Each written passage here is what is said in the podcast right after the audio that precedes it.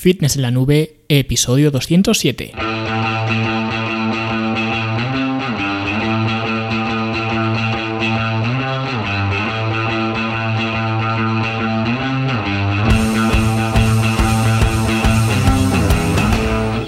Bienvenidos a todos un viernes más aquí a vuestro podcast, a Fitness en la Nube, donde hablamos de fitness, de nutrición, de entrenamiento y donde cada viernes, cada semana os traigo las técnicas, consejos, estrategias, trucos y como lo queráis llamar para que construyáis un mejor físico y tengáis un estilo de vida más activo y más saludable. Hoy vamos a hablar de algo que en realidad no debería ser un tema de debate y más bien debería ser un tema más anecdótico que otra cosa, pero vamos a hablar del mejor momento para entrenar. Pero antes os hablo como siempre de la Academia de Fitness en la Nube, la academia para verte mejor, sentirte mejor y rendir mejor, donde vas a encontrar pues eh, cursos, programas de entrenamiento, talleres prácticos y un sinfín de herramientas para ayudarte a optimizar tu estilo de vida y donde además ahora también puedes unirte a la Liga de Fitness en la Nube donde vas a competir contra otros participantes por un premio de 500 euros, ¿vale? La inscripción cuesta 100 euros y la liga dura 8 semanas durante las cuales pues todos los competidores tendrán acceso a los contenidos de la academia, ¿vale? Para que todos estén en igualdad de condiciones, así que eh, pueden apuntar apuntarse a la liga tanto a alumnos como los no alumnos, ¿vale? Así que si os interesa mejorar vuestro estilo de vida dentro de este ambiente competitivo, pues solamente tenéis que ir a fitnesselanube.com barra liga, ¿vale? Y ahí tenéis toda la información, ¿vale? De cómo funciona el sistema de puntos, eh, cuándo dará comienzo la liga y todo lo demás, ¿vale? Así que os animo a participar, os animo a apuntaros porque puede ser ese aliciente que quizás necesitéis eh, muchos de vosotros para manteneros pues más enfocados y sentir que realmente estáis enfrentándoos contra alguien, ¿vale? Esa adrenalina pues siempre es eh, bienvenida, ¿vale?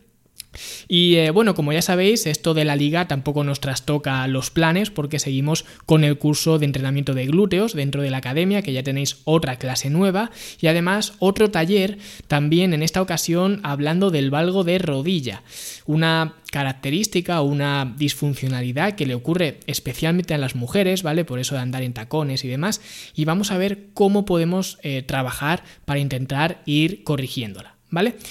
Y eh, nada, vamos ya al tema de hoy, que básicamente, como he comentado al principio, este tema no debería ser ni siquiera un tema del que hubiera que hablar, al menos a mi entender, ¿vale? Pero es que hace unas semanas me salió un anuncio en Instagram, ¿vale? Que por cierto Ahora estoy siendo bastante más activo que antes en Instagram y voy compartiendo pues varios contenidos como clips de mis entrenamientos, también estoy contestando ahí muchas preguntas que vosotros me hacéis y bueno, en definitiva pues quiero que sea más una red eh, más para vosotros que para mí, porque a mí ya sabéis que tampoco es que me entusiasme, pero como vosotros sí que la utilizáis de forma más asidua o más asidua que yo al menos, pues eh, para que al menos tengáis pues, un buen contenido o el mejor contenido que yo os pueda dar, porque como digo, unas semanas que me saltó un anuncio de un entrenador que en verdad entre los anuncios de entrenadores dándome una tabla de ejercicios por 20 euros y los gurús que me van a cambiar la vida con el secreto que me va a contar en su masterclass para alcanzar la libertad financiera, pues ya me da más asco Instagram ahora que antes, ¿vale? Pero bueno, el anuncio de este chico, que por cierto eh, no tengo nada en contra, pero los entrenadores de entrenar doy por hecho que sabrán, pero crear anuncios, madre mía, qué penita de anuncios, sin CTA, con un copy grandilocuente que no se cree nadie, confuso, que bueno, que esto sería un tema más para mi otro proyecto de soy entrenador y no para aquí, pero el caso es que me saltó un anuncio de un entrenador en el que exponía cómo eh, serían las claves de un buen estilo de vida o las claves para mejorar tu físico o algo así. ¿Vale? Eran un poco las claves, los, eh, los secretos, los puntos eh, mágicos, digamos, ¿no? Y las claves eran las siguientes: ejercicio en ayunas, alimentación evolutiva, gestión del estrés y unión con la tribu. Que a mí lo de alimentación evolutiva y la unión con la tribu, la verdad que me hizo mucha gracia.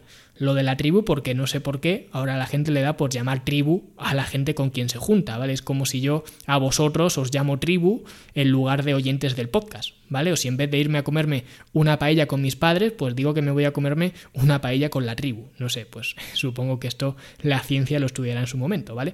Y lo otro que me hizo gracia es lo de la alimentación evolutiva, porque es un concepto como muy abstracto y todo esto para seguramente decirte pues que elimines los cereales o cualquier gilipollez estilo, ¿vale? Que se supone que eso es ser evolutivo, pues tipo dieta paleo o lo que sea, ¿no? Que ya no voy a hablar más de esto porque ya he hablado de ella un par de veces en, en, este podcast, ¿vale?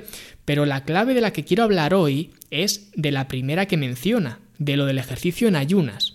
Y quiero hablar de esto especialmente porque hubo una persona dentro de esa publicación que muy lógicamente le preguntó a este entrenador, oye, ¿por qué ejercicio en ayunas? A lo que el entrenador contestó, y ojo con la respuesta, pura fisiología. Y ya está. Ni una sola razón. No dijo nada más. Dices una palabra molona y ya está. Y así es como funciona la mayoría de entrenadores, que cuando se casan con un sistema, en este caso con estas cinco claves milagrosas, y les aprietas un poco, que en este caso fíjate lo que es apretar, que es preguntarle por qué, pues se atoran porque no pueden defenderlo o al menos no pueden defenderlo con coherencia. Porque esa respuesta puede parecer una respuesta de alguien inteligente, pura fisiología, pero en realidad es que es justo lo contrario de pura fisiología. Porque tú dices fisiología, vale, vamos a mirar los eh, ritmos circadianos, que es un poco nuestro reloj biológico que influye en el funcionamiento hormonal, que eso es fisiología. Pues vamos a ver en qué momentos del día nuestra fisiología está más preparada para hacer ejercicio porque, según este entrenador, eso es por la mañana y además en ayunas. Pero si tenemos en cuenta que el mejor entorno para entrenar sería cuando más testosterona tuviéramos y al mismo tiempo cuando menos cortisol tuviéramos, porque lo que queremos es ganar masa muscular o al menos tener un buen rendimiento, sea lo que sea que estés buscando con tu entrenamiento, pero al menos que sea rendir bien, porque sea lo que sea que estés buscando, cuanto mejor rindas, más resultados vas a obtener. Ya digo, sea lo que sea que estés buscando. Entonces, deberíamos buscar un momento del día en el que el ratio de testosterona-cortisol fuera lo más alto posible. Es decir, que la testosterona esté lo más arriba posible y el cortisol lo más bajo posible. ¿Es ese momento del día nada más levantarnos y encima en ayunas? Pues no, al contrario, ese justo sería el peor momento, que es cuando el cortisol tiene su pico. Por eso además te levantas por la mañana, por eso sales de la cama, por ese pico de cortisol. Así que el cortisol tiene su pico al levantarnos, que es cuando supuestamente, según este chico, tenemos que entrenar. Y luego ya va bajando a lo largo del día gradualmente. Que ya digo, esto de forma natural, luego también depende de cómo sea tu estilo de vida, tu día a día. Pero fisiológicamente, que es lo que defendía este chico, este entrenador, es así como ocurre. Pero es que además, la testosterona o a la testosterona le ocurre lo contrario, que está más baja por la mañana y poco a poco va subiendo. Por lo que en ese aspecto fisiológicamente tendría más sentido entrenar por la tarde-noche fisiológicamente. ¿Vale? Que además es que el simple hecho de entrenar ya es un proceso catabólico y vamos a generar cortisol por el simple hecho de entrenar. ¿Vale? Pero es que el cortisol que se genera al haber hecho ejercicio por la noche o por la tarde, vuelve a la normalidad mucho antes. Mucho antes que cuando se hace el ejercicio por la mañana. Por lo que la recuperación también es mejor si entrenas por la tarde. Y os voy a dejar un estudio donde habla precisamente de esto. ¿Vale? Por lo que atendiendo a nuestra fisiología y hormonalmente teniendo en cuenta la función de la testosterona y la del cortisol, el mejor momento para entrenar no sería ni a primera hora ni en ayunas, sino que sería pues casi a última hora. Y todo esto sin decir que si vas a hacer un entrenamiento decente, es mucho más sensato tener nutrientes en la sangre. Es decir, haber hecho una comida, digamos, de forma reciente, ¿vale? No inmediatamente antes de entrenar, pero sí recientemente antes, ¿vale? Pero no en ayunas.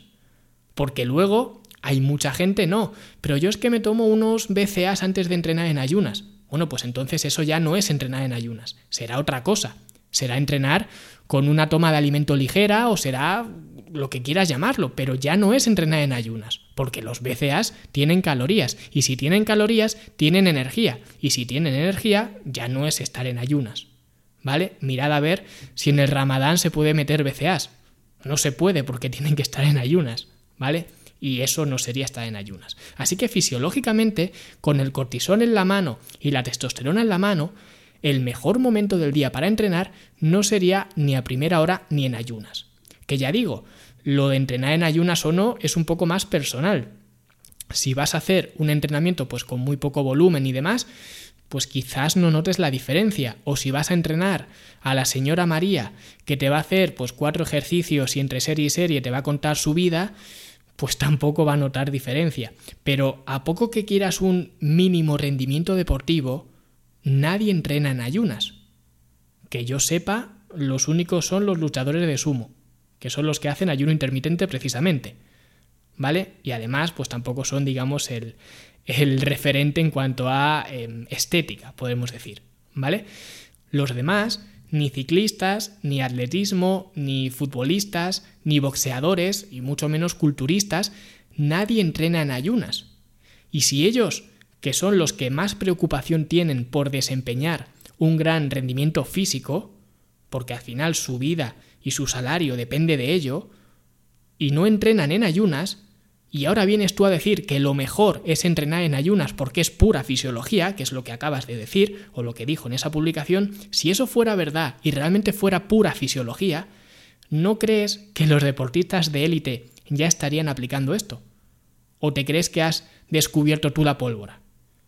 Que es que es eso, que muchas veces con los anuncios estos parece que tienes que ser tan grandilocuente de mostrar eh, pues que hay un gran secreto y que solamente lo tienes tú ese secreto y que generosamente a través de una masterclass gratuita lo vas a compartir conmigo, pagando encima dinero, porque el anuncio te está costando dinero.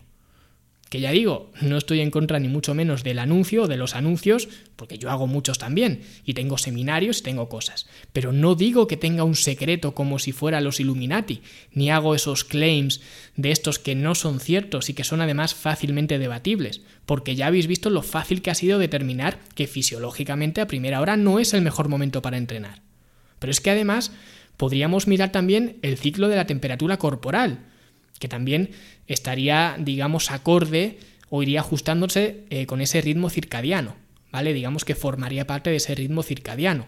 Y lo lógico sería entrenar cuando nuestra temperatura corporal fuera más alta. Por eso también realizamos un calentamiento previo al entrenamiento para elevar nuestra temperatura corporal y por eso rompemos a sudar cuando estamos calentando, porque es un mecanismo de refrigeración y cuando elevamos nuestra temperatura, pues empezamos a sudar para refrigerarnos. Y eso digamos que es, digamos, una señal de que estamos más preparados para empezar a entrenar, porque nuestra temperatura está más arriba, está más elevada. Entonces, con una mayor temperatura tenemos una mejor respuesta nerviosa, una mayor movilidad, un mejor flujo sanguíneo. O sea que para entrenar deberíamos buscar un momento, otra vez fisiológicamente, en el que la temperatura sea mayor. ¿Cuándo es eso? ¿Es a primera hora? Pues no, a primera hora sí que es verdad que va aumentando, pero el pico vuelve a estar por la noche. Por lo que otra vez, fisiológicamente no tiene sentido decir que nada más levantarnos a primera hora es el mejor momento del día para entrenar. De hecho es que es justo, sería al revés. Fisiológicamente entrenar por la tarde y tarde-noche sería el mejor momento para entrenar. ¿Vale?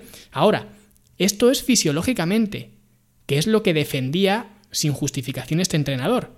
Pero luego también es verdad que aunque estas hormonas sigan un funcionamiento cíclico, también hay un componente personal.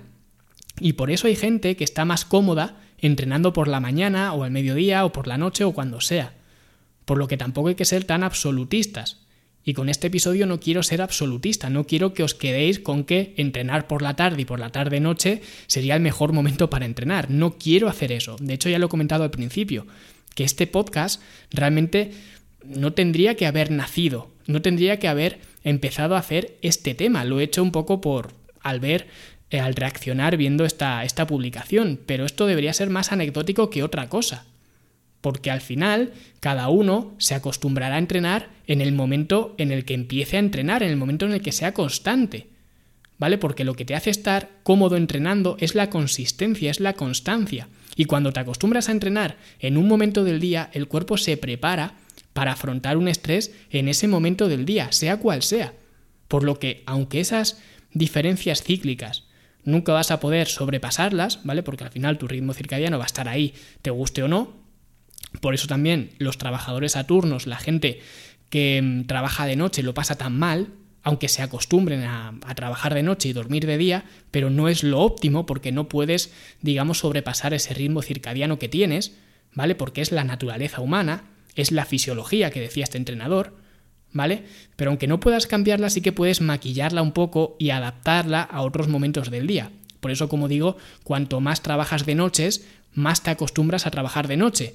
Nunca estás acostumbrado del todo y siempre te va a costar más que entrenar, o sea, que trabajar de día, pero al final pues te vas acostumbrando a ese ritmo de vida, ¿vale? Porque al final es la constancia, es la consistencia.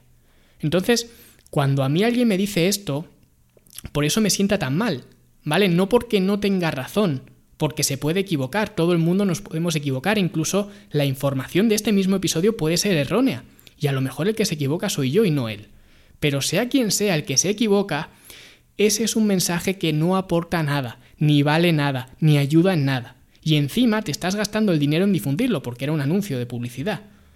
Porque si yo digo que entrenar a primera hora en ayunas es lo mejor, es una de esas claves, como decía este post, y resulta que tú no puedes entrenar en ayunas o entrenar a primera hora por cualquier circunstancia de tu vida personal, ya parece que todo lo que hagas que no sea eso no va a valer para nada porque no estás siguiendo estas claves, este código de la salud que ha bajado este, este Moisés, ¿no? Y eso te va a hacer frustrarte. De igual forma que si te dice que entrenar en ayunas es lo mejor y vamos a, vamos a jugar, aunque me cuesta mucho, pero vamos a jugar a que sea cierto. ¿vale? Que entrenar en ayunas sea lo mejor. Aunque eso sea cierto, si tú no estás cómodo entrenando en ayunas, ¿por qué te tiene que venir nadie a decir que eso es una de las claves que hay para tener una vida plena o para mejor salud o lo que sea? ¿No nos damos cuenta de que lo que conseguimos con esto los entrenadores es dividir a la gente, es orientarles hacia cosas que no son importantes? Yo quiero que entrenes, pero me da igual la hora a la que entrenes. Me da exactamente igual. El mejor momento para entrenar es el momento en el que puedes entrenar. ¿Qué más me da que sea a primera hora o a última? Lo que quiero es que salgas del sofá y te pongas a entrenar. El momento ya lo eliges tú. Y creo que con la epidemia que hay de sobrepeso y de obesidad, el problema que tiene la gente no es que no siga una alimentación evolutiva, es que sigue una alimentación de mierda. Y no es que no entrene a primera hora y en ayunas, es que no entrena ni a primera hora, ni a última, ni en ayunas, o entrena poco y entrena mal. Entonces, creo que como entrenador deberíamos todos difundir el mismo mensaje y simplificar las cosas.